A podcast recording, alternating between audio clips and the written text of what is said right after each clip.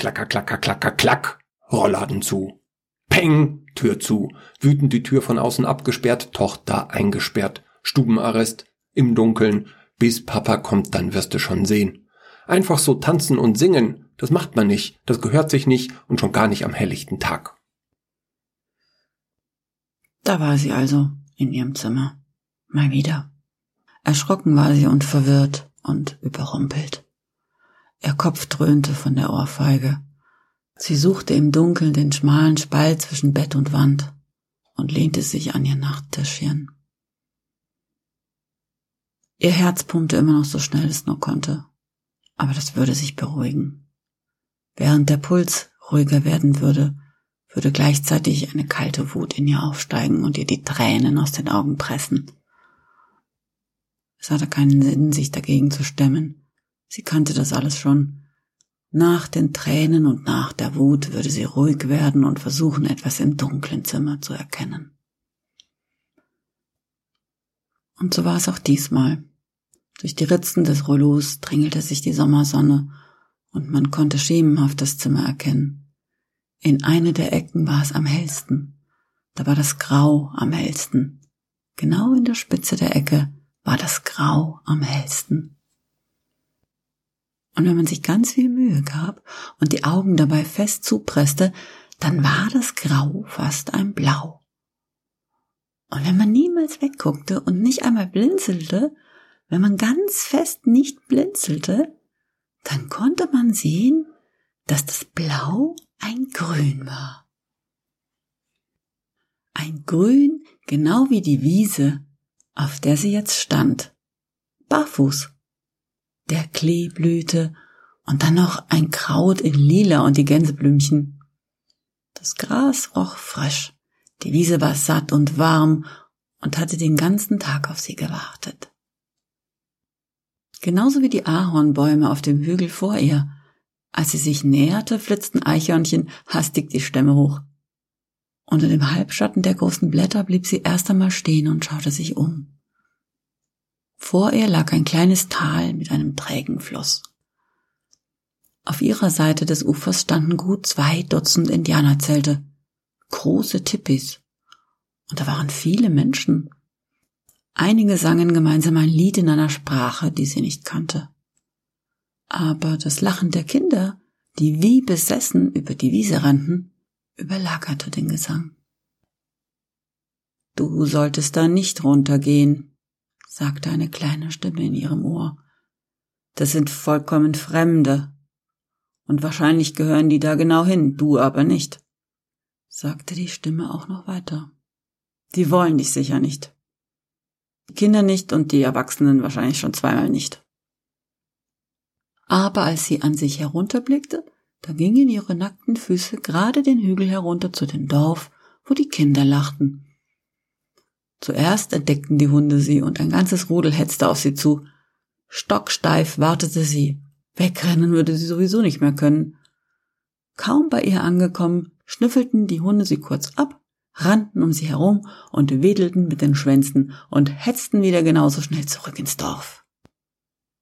Jetzt hatten die Kinder sie entdeckt und liefen ihr entgegen. Die Aufregung war groß. Die ganze Bande freute sich, dass sie als Erster das neue Kind entdeckt hatten. Aufgeregt plapperten sie auf das Mädchen ein, aber sie verstand nichts. Tapfer lächelte sie und ließ sich geduldig betatschen. Vor allem die roten Haare waren anscheinend irgendwie was Tolles. Jeder schien fasziniert davon. Im Dorf wiederholte sich das Ganze noch einmal. Bloß waren es jetzt die Erwachsenen, die aufgeregt und neugierig waren. Aber keiner schaute böse oder abweisend. Alle freuten sich über das neue Gesicht.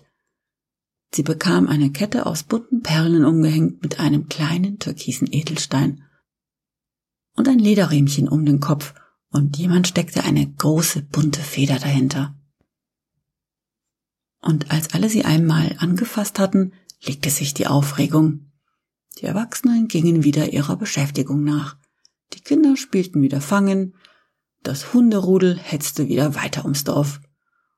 Auch wenn sie jetzt alleine mitten im Dorf stand, wusste sie, dass sie hier willkommen war. Dass sie hier sein durfte. Dass sie hier einfach sein durfte.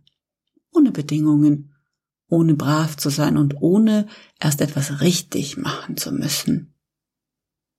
Eine Frau mit einer bunten Decke über den Schultern ging auf sie zu. Sie lächelte über das ganze Gesicht und dann sagte sie, Wie ist denn dein Name, Kleines? Sie konnte verstehen, was die Frau sagte, aber sie wusste nicht mehr, welcher ihr Name war. Wer war sie? Rollladen zu, Tür zu, Tür von außen abgesperrt, Tochter eingesperrt. Bis Papa kommt, dann wirst du schon sehen. Man bringt doch nicht einfach wildfremde Kinder mit nach Hause, das macht man nicht, und als Mädchen schon gar nicht. Kopfbrummen, Herzdröhnen, kalte Wut, Tränen. Fast blind die Ecke finden und dann auf das Indianerdorf warten. Erst grau, dann blau, dann grün. Dieses Mal ging sie direkt am Fluss. Bald konnte sie ihre Füße sehen, wie sie im Wasser baumelten. Die anderen Kinder waren auch schon da. Der große Junge, der immer am schnellsten laufen konnte, hatte einen Speer in der Hand und schaute so ernst ins Wasser, dass alle kichern mussten. Und dann, zack, stach er zu. Und dann sprang er dem Fisch hinterher und das Wasser spritzte und alle wurden nass. Aber als der große Jäger wieder auftauchte, hatte er nichts gefangen. Da stand er, tropfnass, völlig durchgeweicht, und das Mädchen neben ihr sagte etwas. Und dann lachten alle, aber am meisten der Junge, der keinen Fisch gefangen hatte. Diesen Abend saß das Mädchen zum ersten Mal mit den anderen Kindern zusammen, nicht weit weg vom Feuer, alle aßen gemeinsam aus kleinen Tonschalen. Ihr kleiner Hund saß genau vor ihr und folgte ihrer Hand konzentriert bei jedem Bissen mit großen Augen. Du darfst doch gar keinen Hund haben, sagte die kleine Stimme in ihrem Ohr. Du kannst doch gar nicht auf ein Tier aufpassen, flüsterte es wieder in ihrem Kopf. Du bist viel zu verantwortungslos, du denkst immer nur an dich. Aber als die Schüssel dann leer war, schleckte der Welpe ihr begeistert die Finger sauber. Dem war es völlig egal, was die Stimme in ihrem Kopf da flüstert. Naja, dann konnte es ihr ja auch egal sein. Die Frau vom letzten Mal kam wieder auf das Mädchen zu und lächelte sie an.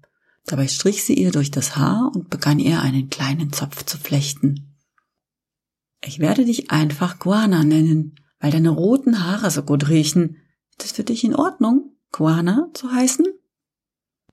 Das Mädchen nickte. Ich heiße Toposana, so wie die lila Blumen auf der Wiese, von der du immer kommst, wenn du uns besuchst. Und wenn du willst, dann bin ich deine Comanchen-Mama. Das Mädchen nickte wieder. Rollladen, Tür, absperren, Papa kommt, anständiges Mädchen. Kopfbrummen, Herzdröhnen aber dieses Mal keine Wut und dieses Mal keine Tränen. Diese Mama, die konnte ihr nicht mehr wehtun. Das Mädchen hatte das Honigglas genommen und wartete auf diese Mama. Und dann, als diese Mama geschaut hat, ist ihr das Glas einfach auf die Fliesen gefallen. Heute hat sie es eilig. Unter dem Bett tastet sie nach dem Brett, das sie hier versteckt hatte. Ganz leise schiebt sie das Brett unter die Türklinke und keilt es auf dem dicken Teppichboden fest. Jetzt würde diese Mama nicht mehr reinkommen können. Heute hat sie es eilig, denn heute ist Comanchen Geburtstag. Und ihre Comanchen Mama hat gesagt, dass heute etwas ganz Tolles auf sie wartet. Also hinsetzen, Ecke finden. Grau, blau, grün steht auf der Wiese, die sie mittlerweile so gut kennt, und rennt den Hügel hoch zu den Ahornbäumen. Wie immer bellt zuerst ihr Hund, aber angehetzt kommt wieder das ganze Rudel. Jeder Hund muss einzeln begrüßt werden, bevor sie hinunter ins Dorf gehen kann. Da warten schon die anderen Kinder auf sie. Nihi, Sani, Otina, Galilahi, Doli und Bena. Ihre beste Freundin. Kosumi spielt ja leider nicht mehr mit ihnen, der war ja jetzt angeblich ein Erwachsener. Alle umringen sie, alle kennen das Geheimnis, bloß das Mädchen nicht. Das wird auch nicht anders, als sie im Dorf ankommen. Die großen Comanchen ihres Stammes sind genauso aufgeregt wie die kleinen. Der alte Mann, der fast keine Zähne mehr hat, beginnt ein Lied zu singen. Ein Lied nur für sie. Ein Lied für Wohlgeruch, denn das bedeutet Guana. Zuerst klingt das Lied so, als wäre sie eine mächtige Jägerin, aber dann erzählt es auch, wie sie in die Hasenfalle geraten war und wie sie zum ersten Mal eine Wildkatze sah und schreiend ins Dorf gelaufen kam. Alle lachen und freuen sich, auch das kleine Mädchen. Bena spielt vor, wie fremdartig ihre Freundin Guana durch den Wald stackst und wie sie sich immer von ihrem Hund die Finger sauber schlecken lässt. Heute sind alle nur für sie versammelt. Und vor lauter Lachen erschrickt sie, als ihr jemand von hinten auf die Schulter tupft. Hinter ihr steht Kosumi, der Sperrfischer, und am Zügel hält er ein kleines Pony. Ein junger Mustang schaut sie neugierig an mit Zöpfen in der Mähne und braun gescheckt. Ihr Indianerstamm und ihre Comanchen-Mama und ihre Freundinnen und ihre Freunde schenken dem Indianermädchen Guana, das ab und zu vom Hügel von den Ahornbäumen zu Besuch kommt, ihr Pony. Alle drängen sie, dass sie aufsteigen soll, aber das ist leichter gesagt als getan, ohne Sattel. Bis sie es wirklich geschafft hat, gibt es noch zwei oder dreimal gute Gründe, dass wieder alle herzhaft mit ihr lachen können. Du kannst doch überhaupt nicht reiten, sagt die kleine Stimme in ihrem Ohr. Du wirst dich verletzen. Das Pony wird sich die Beine brechen. Aber die Stimme hat noch nicht ein einziges Mal recht gehabt. Natürlich kann sie reiten und natürlich reitet das Pony mit ihr, und während der Fluss an ihnen vorbeirauscht, werden die beiden schneller und immer schneller dass man überhaupt so schnell sein kann. Wie der Wind sind die beiden und sie können hinrennen, wohin sie wollen. Das Mädchen und das Pony sind zusammen wie ein einziges Wesen und sie sind frei. So frei, dass ihr ganz leicht wird.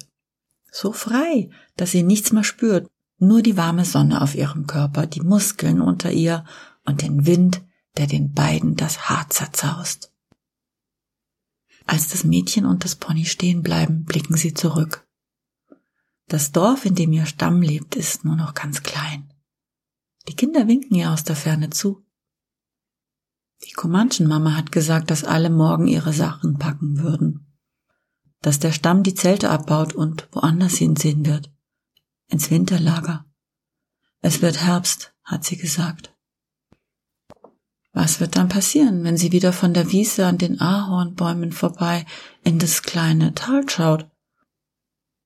Es wird nicht zu ertragen sein, wenn alle dann weg sind. Keine Hunde, keine Kinder, nicht ihr Pony und nicht ihre Comanchen-Mama. Langsam beginnt sie zurück ins Dorf zu trotten. Das Pony frisst ein paar Heime hier und dort, aber folgt ihr zurück. Immer langsamer werden ihre Schritte weil sie ahnt, dass dies das letzte Mal ist, dass sie zurück in ihr Dorf geht. Wenn das nächste Mal die Rollos herunterrasseln werden und die Tür knallt und der Schlüssel sich im Schloss dreht, dann würde ihre falsche Mama ihr trotzdem nicht wehgetan haben. Klar, der Kopf würde brummen, aber die Ohrfeige würde sie nicht mehr verletzen. Und sie würde nie mehr aus Wut auch nur eine einzige Träne für ihre falsche Mama weinen. Nie mehr. Denn jetzt weiß sie, dass man auch frei leben kann. Und wenn dann das Tal am Fluss leer sein wird, dann wird sie einfach mit ihrem Pony aufbrechen und in jede Himmelsrichtung so lange reiten, bis sie ihren Stamm wiederfindet. Und ihre wahre Mama, ihre Comanchen-Mama.